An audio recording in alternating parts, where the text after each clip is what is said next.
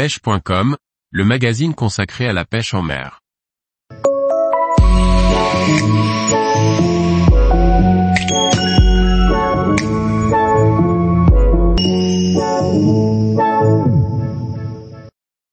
La pêche du bar au flotteur, les coins de pêche à prospecter.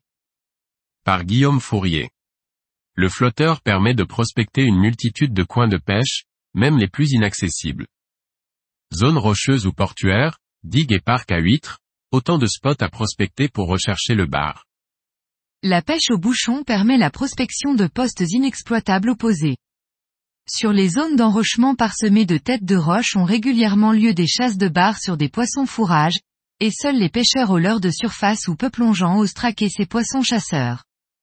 Sur ces spots de pêche, il sera parfois nécessaire d'utiliser un bas de ligne en nylon fort, comme au leurre, pour éviter la casse sur un beau poisson qui tente de se réfugier dans les enrochements. Les touches sont plus régulières dans le courant. Sur la plupart des zones que je pêche au flotteur, j'apprécie particulièrement le début du courant montant, en général marée basse plus 2 heures à marée basse plus 3 heures, puis les touches deviennent plus irrégulières. C'est logique, c'est le moment où les mares, roches ou algues garnies d'appâts se recouvrent. Les crabes, crevettes, gobies et autres appâts situés au centre de la zone de marée sont tout naturellement les appâts les plus efficaces dans cette tranche horaire de marée. Les bars sont à l'affût sur ces zones de roches à faible pente et attendent impatiemment ce moment précis, où ils cherchent ces appâts dans très peu d'eau. J'ai réalisé de belles pêches entre 1 et 2 mètres de profondeur. S'il y a des vagues qui claquent sur les cailloux, une épuisette à long manche sera indispensable pour terminer un combat avec un poisson de plus de 2 kg. Les digues et avancées artificielles sont des zones de pêche fructueuses. Sur les enrochements de jetée ou sur les blocs de protection des digues à basse mer, vous pouvez attraper des poissons à vos pieds. En fin de saison sur ces postes les gros bars se nourrissent de sèche et en cornet. Ces appâts permettent de prendre des barres de belle taille, mais il faut utiliser un flotteur assez gros pour ces èches lourdes. La pêche à haute mer peut être pratiquée sur les digues en réglant la hauteur du flotteur à 3 ou 4 mètres.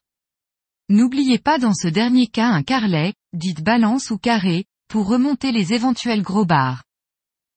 Les zones portuaires sont des postes très appréciés par les pêcheurs méditerranéens. Mes appâts favoris sur ces postes sont les vifs. Une petite vieille, un taco, un petit sard, une petite dorade ou une aiguillette. Échés sur un hameçon numéro 2 sur 0 fin de fer permettent de toucher de très gros poissons dans les ports. Mes meilleurs souvenirs de pêche en Méditerranée sont les pêches de nuit aux flotteurs lumineux. Ces postes ont l'avantage d'être praticables par tout temps et toute marée. Dans la journée, le bruit, l'eau claire, les bateaux qui entrent et sortent rendent les carnassiers méfiants. La nuit, les plus gros loups se prennent bien dans les bassins portuaires, entre novembre et février, attention période de reproduction janvier à mars. Avec un peu d'expérience, il est possible de pêcher les plages aux flotteurs. Vous n'atteindrez pas les distances obtenues en surfcasting, c'est pourquoi il est important d'avancer dans l'eau pour lancer la ligne. On utilise soit des waders si la mer est calme, soit une combinaison lycra de sport de glisse si la zone est dangereuse, courant, vague.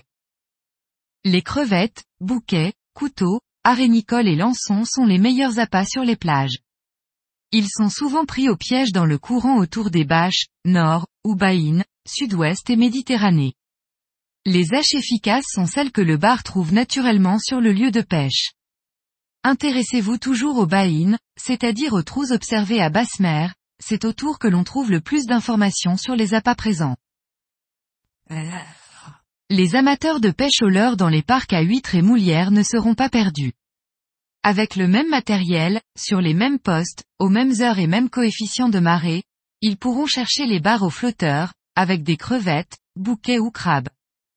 Il faut éviter de lancer la ligne trop loin. Le principe est de s'avancer au maximum dans l'eau à l'aide de waders, qui ont le double rôle de protéger des blessures sur les huîtres et moules et de supporter le froid. Reste ensuite à effectuer un lancer ample, dans la rangée en face de vous, à quelques mètres, 20 à 30 mètres au maximum. Évitez de lancer sur une trajectoire où il y a des obstacles, par exemple en travers des rangées ou vers un fer à béton. Comme au leurre, il faut absolument brider le poisson, canote. Pensez à régler votre frein avant le lancer. Surtout sur les parcs à huîtres, mieux vaut être prudent et utiliser un bas de ligne en 50 centièmes minimum, voire plus si cela ne gêne pas les poissons recherchés, si l'eau n'est pas très claire ou si vous pêchez au lever du jour. Tous les jours, retrouvez l'actualité sur le site pêche.com. Et n'oubliez pas de laisser 5 étoiles sur votre plateforme de podcast.